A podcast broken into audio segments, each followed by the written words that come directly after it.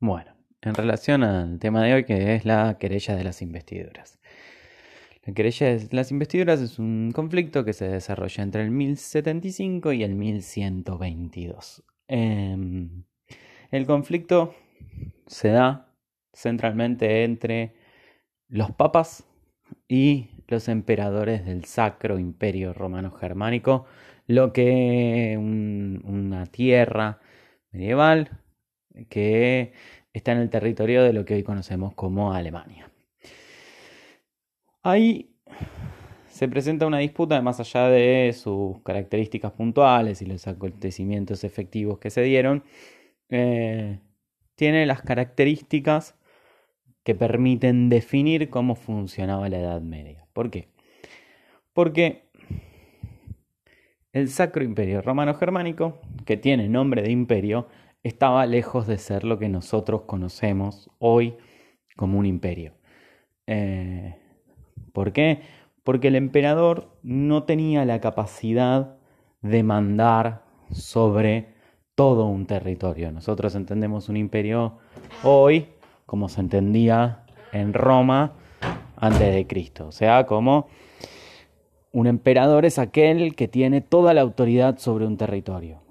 En cambio, el emperador del Sacro Imperio Romano Germánico durante el medioevo, igual que todos los reyes medievales, en realidad dependía del aval de todos los nobles y señores feudales que vivían en su territorio. La diferencia en el caso del emperador este es que sus nobles en general eran más dóciles, por decirlo de alguna manera, entonces les brindaban eh, el apoyo que él pedía, con lo cual fue amasando bastante poder. La siguiente diferencia de este territorio con el resto de los territorios de Europa, como su nombre lo indica, no sé si sabe, pero sacro significa sagrado justamente es que era un territorio muy ligado a la iglesia y al catolicismo. ¿Eso qué significa? Que tenía mucho de lo que se llaman feudos eclesiásticos. ¿Qué es un feudo eclesiástico? Un feudo eclesiástico es un feudo, igual que cualquier otro, pero que corresponde a la iglesia y que se le puede dar solamente a un clérigo, a alguien que es miembro de la iglesia. ¿Qué pasa con eso?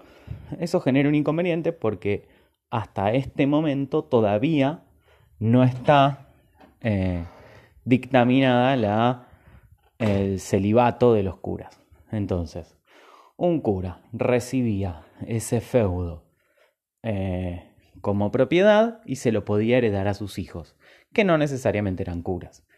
Y además, estos curas, en el Sacro Imperio Romano Germánico, podían tener otros feudos que no sean los eclesiásticos, podían tener feudos civiles y mediante esos feudos civiles deberle lealtad al emperador o a algún duque que le debía lealtad al emperador. Entonces aparecían clérigos que no estaba claro si eran leales a la iglesia o si eran leales al emperador.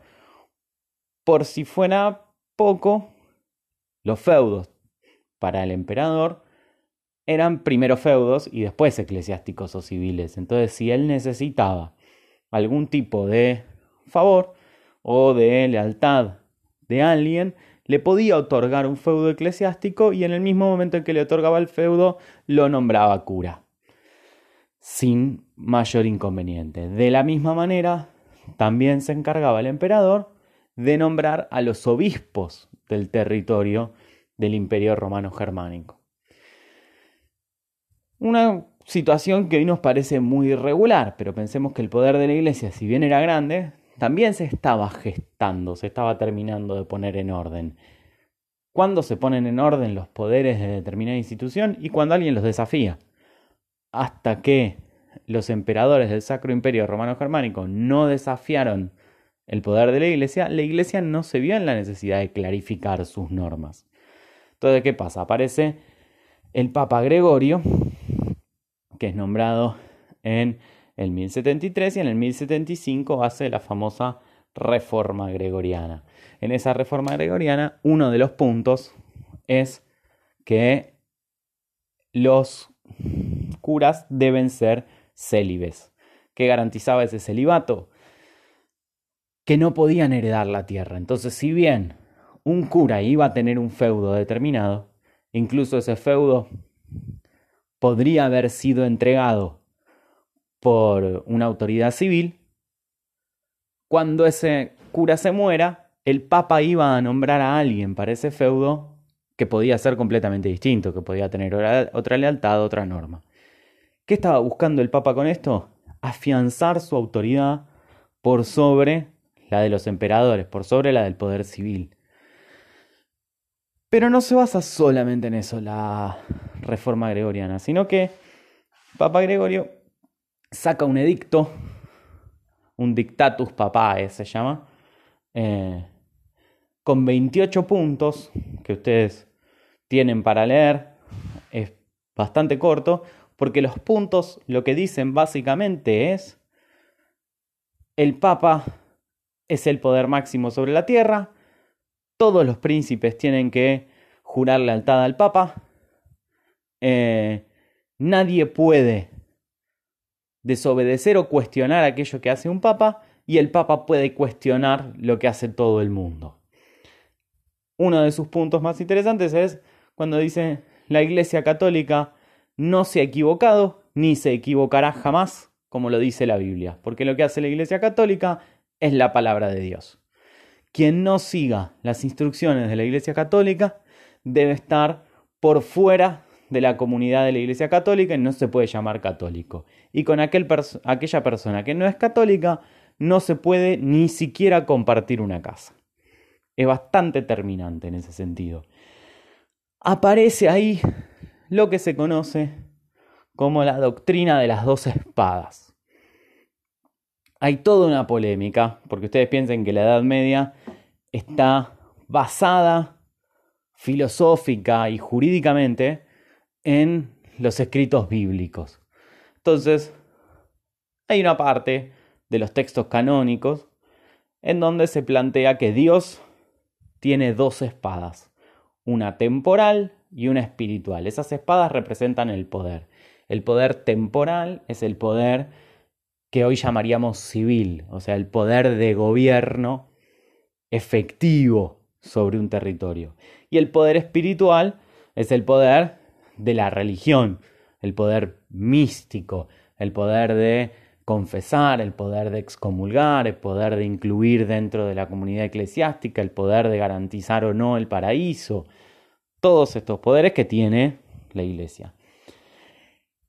El problema es que la escritura no es clara, sobre todo si uno se pone a cuestionarla, como se puso a cuestionarla el emperador. Porque ¿cuál es la pregunta que empieza a surgir? Es, Dios tiene estas dos espadas y se las dio a los hombres. Ahora, ¿cómo se las dio? Lo que va a decir el emperador es Dios le dio la espada espiritual, o sea, el poder espiritual, directamente a Pedro, o sea, a San Pedro, al primer papa, y le dio la espada temporal a los reyes.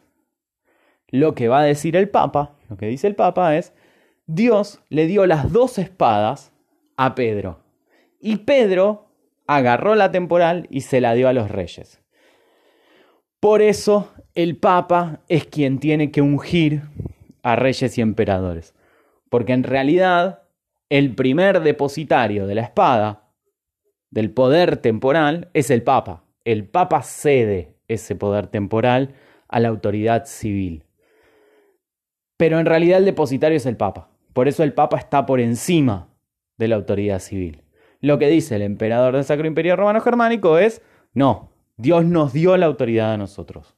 No le debemos al Papa nada. Son dos autoridades distintas. Y entonces aparece el problema de qué sucede con los curas que viven en un territorio bajo una autoridad temporal determinada. Esta querella de las investiduras, ahí con esta declaración, valga, valga decirlo, con esta declaración del 1075, empieza lo que, se no, lo que se conoce como la querella de las investiduras. Una querella de las investiduras que dura aproximadamente 50 años. Porque obviamente el emperador del Sacro Imperio Romano Germánico esta declaración de Gregorio no se la tomó bien, no se la tomó para nada bien. Y entonces se planteó la posibilidad de invadir Roma. De hecho, invade Roma, mete preso a Gregorio, se nombra otro papa, el emperador también se muere, se nombra otro emperador, pero lo que subsiste es la discusión sobre quién tiene más poder, el papa o el emperador, la autoridad temporal o la autoridad espiritual. ¿Cuál de las dos espadas pesa más? ¿A quién le dio Dios en realidad? la espada temporal. Esta es la discusión de fondo, la discusión base. Em, el problema que tiene el emperador del Sacro Imperio Romano Germánico es que él, a su vez, a diferencia del Papa, no tiene todo el poder sobre la institución que está parado. El Papa está parado sobre la Iglesia Católica, sobre la cual tiene todo el poder, con la excepción de algunos curas del Imperio Romano Germánico. Pero en el resto de la iglesia él tiene todo el poder. En cambio, el emperador del Sacro Imperio Romano Germánico tiene cuatro o cinco nobles que le responden eh, total y completamente leales. Todo el resto de los nobles del Sacro Imperio Romano Germánico van negociando su lealtad todo el tiempo, como nosotros vimos en clase, que es lo que pasa en el feudalismo les van negociando la lealtad. Entonces, bueno, nos peleamos con el Papa, pero a mí, ¿qué me das? ¿Qué me conviene? Y lo que se empieza a armar es un grupo de nobles opositores a esta idea del emperador que incluso tratan de deponerlo, de nombrar otro emperador. ¿Por qué? Porque era tan eh, chico, tan distinto el poder del emperador a que nosotros consideramos un emperador con todo el poder, que el cargo del emperador ni siquiera era hereditario, sino que cuando el emperador se moría, un concilio de nobles, de nobles nombraba al nuevo emperador. O sea, su poder era muy pequeño, era muy débil. Por eso, en un momento dado, el Papa excomulga al emperador y los nobles le dan un ultimátum al emperador. Le dicen, si el Papa no te vuelve, no te, no te retira la excomunión, no te devuelve al, al reino de los fieles, a la comunidad de los fieles, en el próximo año nosotros vamos a dejar de obedecerte. Con lo cual el emperador termina yendo a buscar al Papa a eh, el castillo de una señora italiana. El Papa no lo recibe y él se queda tres días en la puerta de ese castillo sin comer, sin beber, muriéndose de frío, hasta que el Papa lo recibe y le saca la excomunión. Ese es el nivel de humillación que tuvo que sufrir el emperador y con lo que el Papa termina demostrando el nivel de poder que tiene. Que tiene un emperador arrodillado, no un ratito, no un cachito, Tres días lo tiene arrodillado en la puerta de un castillo, eh, sin darle nada. Digamos, es un poder muy importante. Finalmente, la disputa de las investiduras termina, la querella de las investiduras termina en el 1122 con la firma de un tratado que reconoce por parte del Sacro Imperio Romano Germánico la potestad de la Iglesia en todos los asuntos espirituales su propia imposibilidad para nombrar obispos y curas y básicamente la rendición incondicional del poder temporal al poder espiritual. ¿Por qué es importante esto? Porque sirve para tratar de entender el poder que tiene la iglesia. A veces a nosotros nos resulta completamente ajeno pensar en una institución religiosa que en nuestros días no tiene un peso fuerte, digamos. Después podemos entrar a discutir la separación de la iglesia y del Estado, un montón de cosas. Pero la ideología de la religión no tiene un peso muy fuerte. Eh, nadie le pregunta al presidente si tomó la comunión o no la tomó, si está bautizado o no está bautizado. No importa, no es relevante. En este periodo en el que nosotros estamos hablando, en la Edad Media, el poder de la iglesia es central, es clave. ese poder ideológico es importantísimo, que es un poder ideológico que también viene acompañado con un poder económico y un poco, no demasiado, de poder militar. Pero ese poder ideológico es fuertísimo. ¿Por qué? Porque igual es una institución unificada, mientras que alrededor tiene todas instituciones con fragmentación del poder, lo que nosotros vimos del feudalismo. Los señores feudales, los, los poderes civiles, digamos, están completamente fragmentados. Entonces la Iglesia da una unidad de Europa, pero además elige bandos, por decirlo de alguna manera. Permite el divide y reinarás, digamos, se mete en las discusiones entre nobles, se mete en los, en los conflictos de poder hacia adentro de la, de la, autoridad civil y define en general quién gana. Eh, porque además la sociedad era muy religiosa.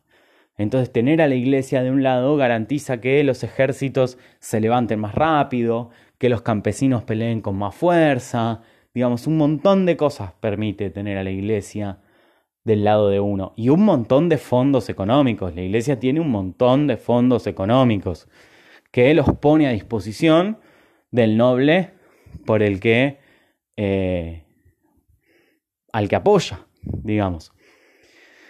Como un dato no menor y para unificar temas que más o menos vimos que sirven para ilustrar la Edad Media, el papa con el que termina el conflicto, la querella de las investiduras, es Urbano II.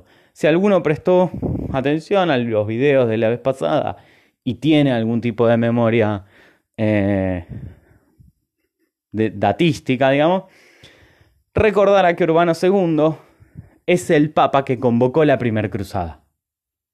No es casual que haya sido el papa que convocó la primera cruzada.